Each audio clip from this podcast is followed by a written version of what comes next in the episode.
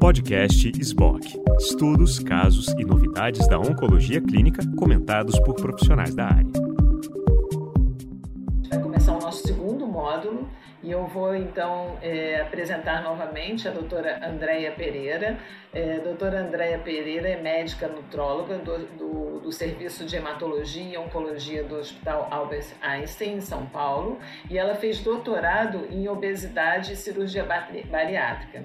Então, queria pedir, Andréia, para você também trazer para a gente é, o que você achou mais interessante na ASCO. Eu sei que o teu foco é, realmente vai ficar em torno de nutrição e obesidade, que é a tua área principal de, de, de, de atuação. É, então, você pode compartilhar a tua tela com a gente, Andréia? Obrigada. Lógico. Bom, queria agradecer o convite aí da, da SBOC, né, e a gente falar um pouquinho. Então, basicamente, tá, tiveram vários trabalhos de nutrição esse ano. E o que, que acontece? Né? Teve um aumento de trabalhos. Eu acabei focando em três grandes grupos, que eu achei os trabalhos mais diferentes, que é obesidade, tá? vitamina D e microbiota. Então, é, esse primeiro trabalho aqui que eles apresentaram foi uma aula, foi pôster, e ela lançou o artigo também no primeiro dia da ASCO, no dia 4, tá? Então, o que é interessante desse trabalho, eles estão falando assim, a gente já sabe que obesidade, ele é, é um fator de risco de aumento de mortalidade, né, em vários tipos de câncer. Em câncer de mama isso não é diferente. Aqui no Brasil hoje, a gente tem em média 41 milhões de obesos. Né? Isso é um grande desafio, é uma pandemia. A gente fez um levantamento aí de 24 anos de câncer de mama do Pérola Byton e o que a gente viu foi uma incidência de 30% de obesidade. Essa incidência é maior do que na população geral. Então, assim, realmente a obesidade tem um impacto importante no câncer de mama. E o que ela viu aqui, né, o que eles dividiram foi por etnias. E é interessante observar, tá, que na mulher negra a mortalidade é ainda maior do que nas outras etnias. Então, eles acabaram falando bastante disso. Eu acho que isso para a gente é bem importante, porque a nossa população ela é muito miscigenada. E aí, esse é o trabalho né, que ela publicou, que também foi o pôster, e o que ela foi mostrando que o que tem de novo nesse trabalho é que ela não avaliou só obesidade, ela avaliou também a composição corporal. Tá? Nesse caso, ela acabou avaliando a composição corporal né, pelo, pela bioimpedância. Então, tiveram alguns trabalhos, a Vicky Baracos apresentou né, a grande linha de pesquisa dela, que é a avaliação de composição corporal por tomografia, né? Mas aqui ela usou bioimpedância e o grande achado dela foi a importância da gordura visceral como um fator de risco aí em sobrevida. Então, o que eu acho que é importante desse trabalho é que, além da obesidade, a gente deve avaliar também a composição corporal. Então, a gente sabe que a gordura visceral é um fator de risco para uma série de doenças, inclusive para risco cardiovascular, mas o interessante desse trabalho, além de você ter a parte da mulher negra, né, com mais risco, e a gente viu que também essas mulheres elas tinham um IMC maior e também tinham mais gordura visceral e fazendo toda a parte estatística, isso foi -se realmente significante. Então, o IMC, a gordura visceral fizeram diferença em sobrevida. É, de avaliar isso, a gente tem, por outro lado, que não foi, é, não tiveram muitos trabalhos esse ano na ASCO, foi a sarcopenia, que é a redução da massa muscular, que a gente sabe que também tem um impacto em sobrevida. Tá? Mas se falou muito mais de obesidade do que de sarcopenia. Ah, então os, ah, os, gráficos, né, que ela foi mostrando a sobrevida, que realmente foi caindo, né, de acordo com o índice cintura quadril, que é um índice que a gente faz. Aqui foi com o IMC, tá? Então, quanto maior o IMC, menor a sobrevida, e aqui o índice cintura quadril, que também, quanto maior, maior, menor a sobrevida, né? Maior a mortalidade, tá? Então, a gente tem esse fator de impacto aí que eles falaram bastante. E aí, em termos de conclusão, né, o que ela mostrou foi que o IMC elevado, ele aumentou o risco de mortalidade em câncer de mama, tanto nas pré-menopausadas quanto nas pós-menopausadas, mas isso foi ainda mais significante nas pacientes HER2 positivo. E nas mulheres negras, né, houve realmente um IMC maior e maior quantidade de gordura visceral. E isso foi o que foi relatado em termos de aumentar o fator de risco é, racial nesse caso. Tá? Então, acho que é, a gente tem que pensar agora nos nossos serviços, o que, que ajudaria isso para a gente aqui no Brasil é de realmente fazer a avaliação de composição corporal desses pacientes. Né? Teve um trabalho que eu, que eu não trouxe, que foi um trabalho que fala do paradoxo entre a obesidade e o câncer de pulmão. Eles mostraram que os pacientes obesos tinham um prognóstico melhor. A gente já viu isso com um trabalho brasileiro, mas na hora que você coloca a composição corporal, isso muda, né? O paciente obeso sarcopênico acaba despencando aí a sobrevida. Então, muitas vezes, só olhar a obesidade não é suficiente. Dentro desse bloco aqui de obesidade, a gente tem mais um trabalho Tá? que foi bem interessante, que eles fizeram um segmento imenso, né? Esse segmento de americano, né?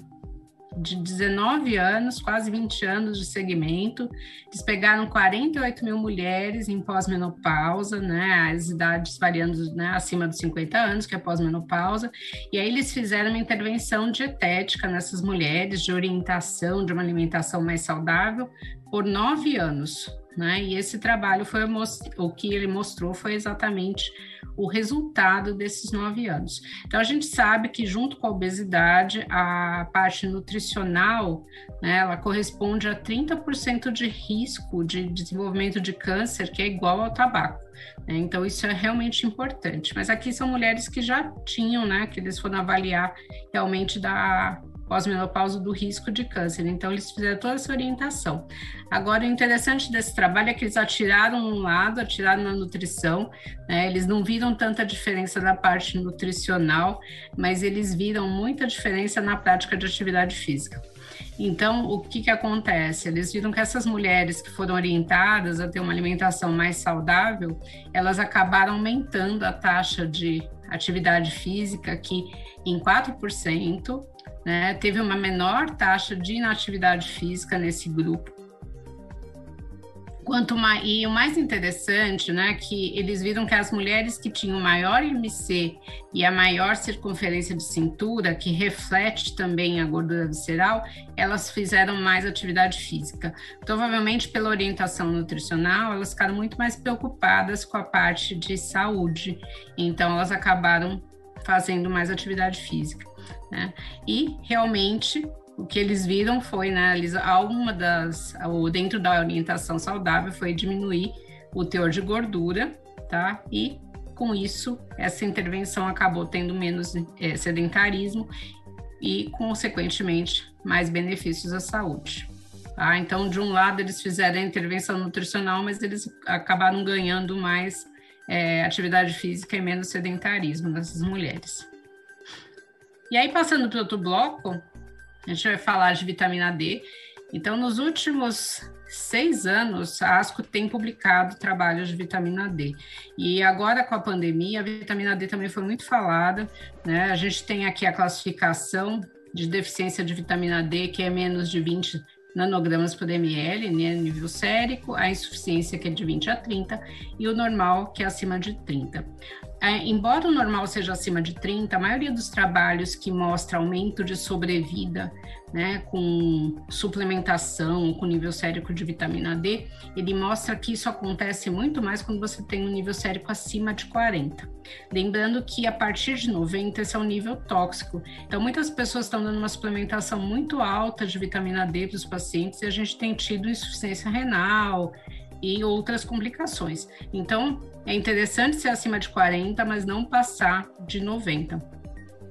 E aí eles fizeram esse estudo em pacientes com câncer, né, e eles viram que realmente isso é diferente em relação, quanto menor o nível sérico de vitamina D, menor a sobrevida. Então, nesse gráfico aqui, a gente vê que na deficiência isso foi menor, porque é o nível sérico menor. Né, o que eles viram, quando que eles dosaram essa vitamina D? Essa vitamina D, ela foi dosada no diagnóstico do câncer de mama. Tá? E eles viram quase 4 mil pacientes. E aí, o que, que eles falam, né? Que parece que os níveis de vitamina D normais no diagnóstico leva um melhor prognóstico no câncer de mama, né? Isso é uma, não dá para a gente falar que realmente, ah, vamos então é, considerar a vitamina D como um fator prognóstico, mas pensando que a vitamina D ela é importante para a saúde óssea, ela tem vindo aí nos últimos anos é, relacionada à sobrevida, principalmente nos cânceres do trato gastrointestinal. Isso eu achei interessante desse trabalho também. Geralmente a gente vê mais trabalhos de vitamina D em câncer do trato gastrointestinal. Ela é interessante você manter esses níveis normais ao longo do tratamento. Né? E aqui eles falam também, ó, de novo, das mulheres negras, porque né, quanto mais escura a pele, maior a chance de deficiência de vitamina D, por causa da melanina, ela acaba diminuindo a conversão. Em doença em estágio mais avançado também, porque eles observaram isso no trabalho, que mesmo nesses casos, a vitamina D deficiente levou a uma menor sobrevida e a, a vitamina D normal acabou melhorando a sobrevida desses pacientes, dessas pacientes nesse segmento. Então, acho que a gente tem que pensar nisso para os nossos pacientes, para os pacientes com câncer, de você dosar a vitamina D. Eu vejo muitas pessoas dosando, mas ao longo do tratamento ninguém mais dosa. E você, às vezes, passa a vitamina D, você não sabe se essa vitamina D melhorou ou não, mas ela tem vindo aí na ASCO nos últimos tempos aparecendo, pelo menos nos últimos seis anos. E esse trabalho eles fizeram em COVID, né, em pacientes com câncer de mama e câncer de próstata. Então, eles pegaram 16.300 pacientes com câncer de mama e quase 15 mil com câncer de próstata, e eles viram que os pacientes que tinham deficiência de vitamina D, eles tinham um risco elevado de infecção por COVID. A maioria dos trabalhos de COVID, ele mostra que a deficiência de vitamina D, ela tem um risco maior de complicações. Né? Eu achei interessante que aqui eles estão falando de elevado risco de infecção para esses pacientes. Então, realmente, eles estão falando dessa relação que já tem trabalhos publicados em COVID, e eles falam de realmente você monitorar a vitamina D nos pacientes com câncer. E uma coisa interessante que os trabalhos não falam, né, eles não foi apresentado nos posters, é que o paciente com obesidade, ele tende a ter mais deficiência de vitamina D, porque a vitamina D ela é sequestrada pelo tecido gorduroso. Tá? Então, também é mais um fator de risco aí para os pacientes obesos. Então, eu sempre falo que é fácil dosar, é fácil suplementar e não é caro. Então, acho que dentro do tratamento oncológico é algo que a gente pode olhar com carinho aí para a vitamina D, porque nos últimos anos os trabalhos têm mostrado e na pandemia não foi diferente, porque ela tem realmente uma implicação aí no sistema imunológico. E aí a gente fala de microbiota. Né? Então, a microbiota tem sido, eu sempre falo que na parte nutricional a gente fala de microbiota há muitos anos. Né? Eu acho que na oncologia ela foi descoberta há pouco tempo.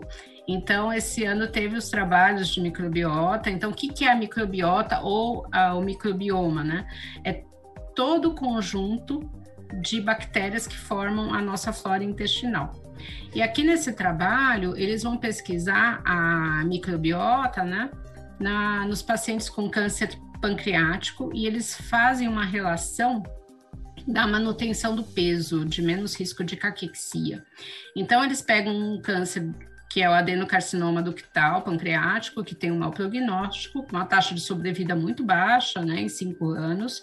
E aí eles viram o que? A diversidade bacteriana, tá? Então, o que é a maioria dos trabalhos tem mostrado, principalmente em oncologia, é que quanto maior a diversidade bacteriana dessa microbiota, mais isso tem influência tanto no tratamento quanto na sobrevida a longo prazo aí desses pacientes.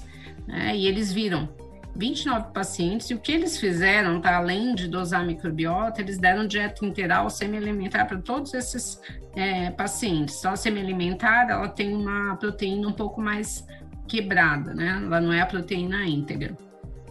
E aí, ao longo do ciclo de quimioterapia, eles fazem três coletas dessa microbiota, né, com intervalos aí de seis semanas entre elas. E aí, o que, que eles viram, né? Eles viram que ao longo desse processo da químio, você tem um aumento dessas bactérias, especificamente a Veillonella e Actinomyces, e uma redução dos bacterióides e a Butyricoccus, tá? Então, eles viram essa redução. Eles viram que você tem né? Quando o paciente tem, apesar de todo o tratamento, vai fazer uma redução da flora intestinal, né? A quimioterapia tem essa característica, mas mesmo tendo essa redução, quando ela é uniforme, eu tenho uma diversidade de espécies, isso vai manter meu peso mais estável. Tá? Por que isso? Porque na flora intestinal a gente tem uma flora intestinal saudável, ela aumenta a absorção de nutrientes.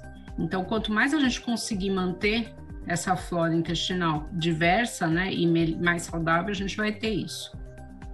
Eles relacionaram a estabilidade do peso também ao aumento da beionela, né, que foi significativo. A redução da bifidobactéria não foi significativo, tá? Então a veionela parece ser uma bactéria que eu acho que vai merecer estudos posteriormente.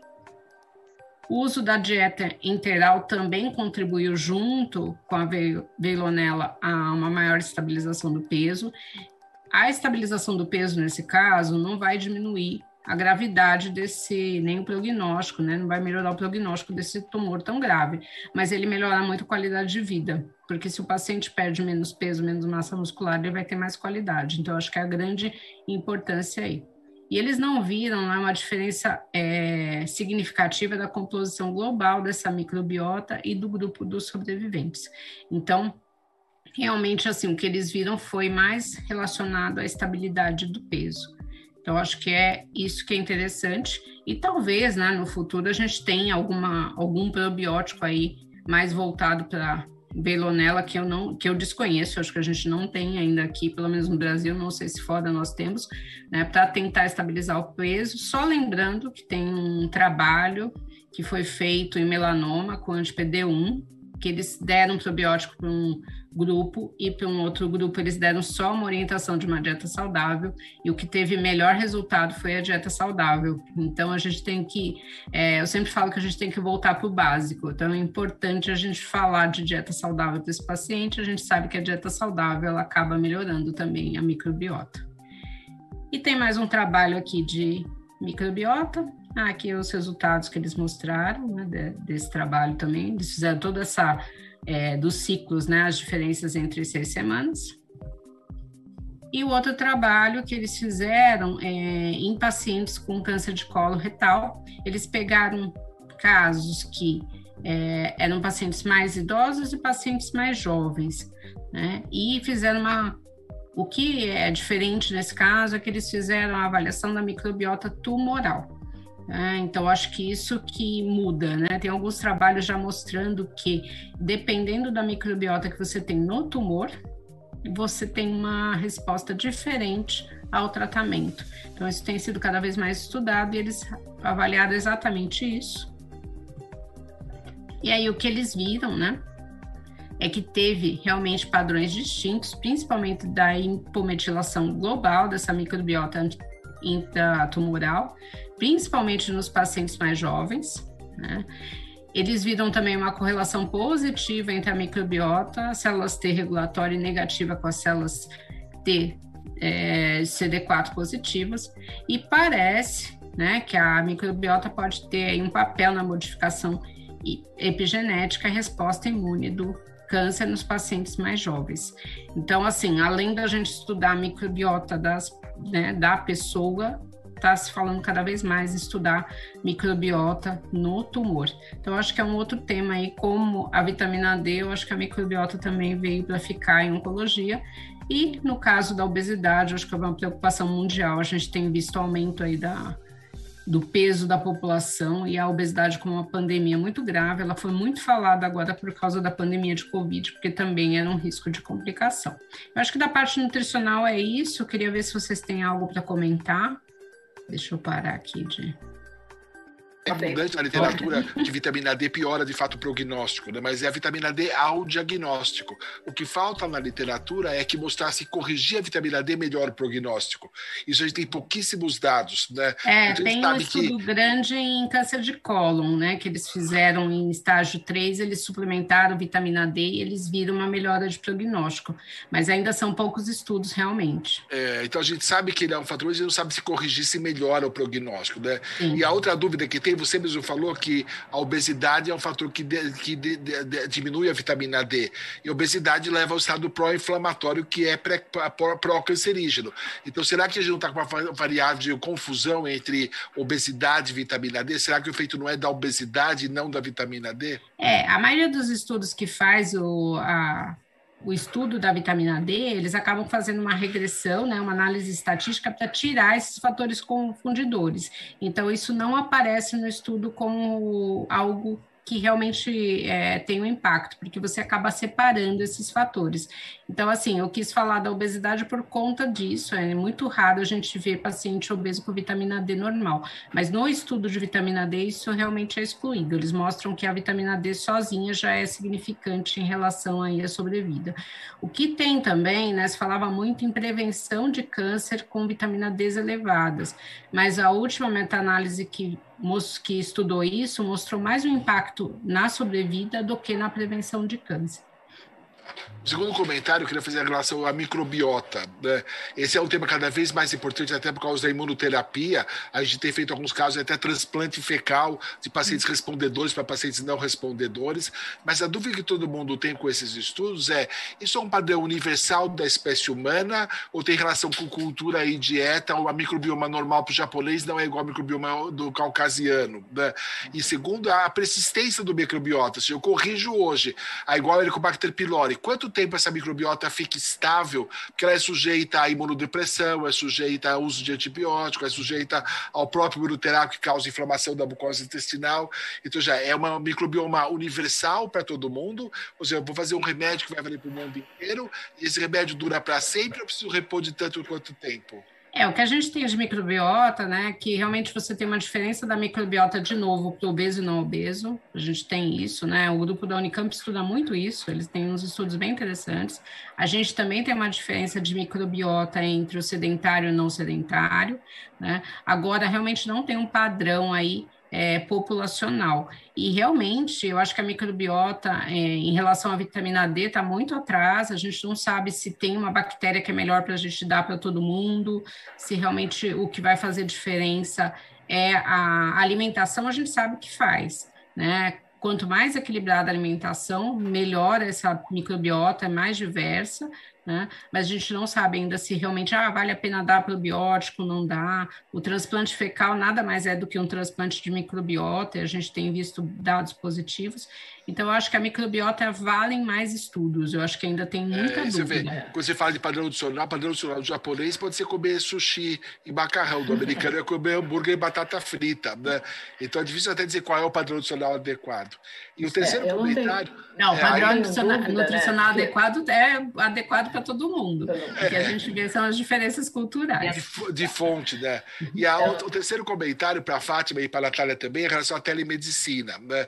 No Brasil, o problema que a gente tem é com relação à remuneração disso. Muitos convênios não pagam teleconsulta, né? E no SUS, assim, é o seu mesmo salário. Aí você vai trabalhar no INCA, é o mesmo salário se você fizer ou não teleconsulta. E às vezes não é reservado um horário para você fazer isso. Né? Ah, também falta um estudo, porque aparentemente teleconsulta causa mais burnout. As decisões têm que ser mais rápidas, as solicitações são maiores, os médicos estão se sentindo mais esgotados por ter que ter teleconsulta. E existe uma confusão também de que teleconsulta é aquela que é feita fora do horário de trabalho, como se fosse o antigo BIP. Né?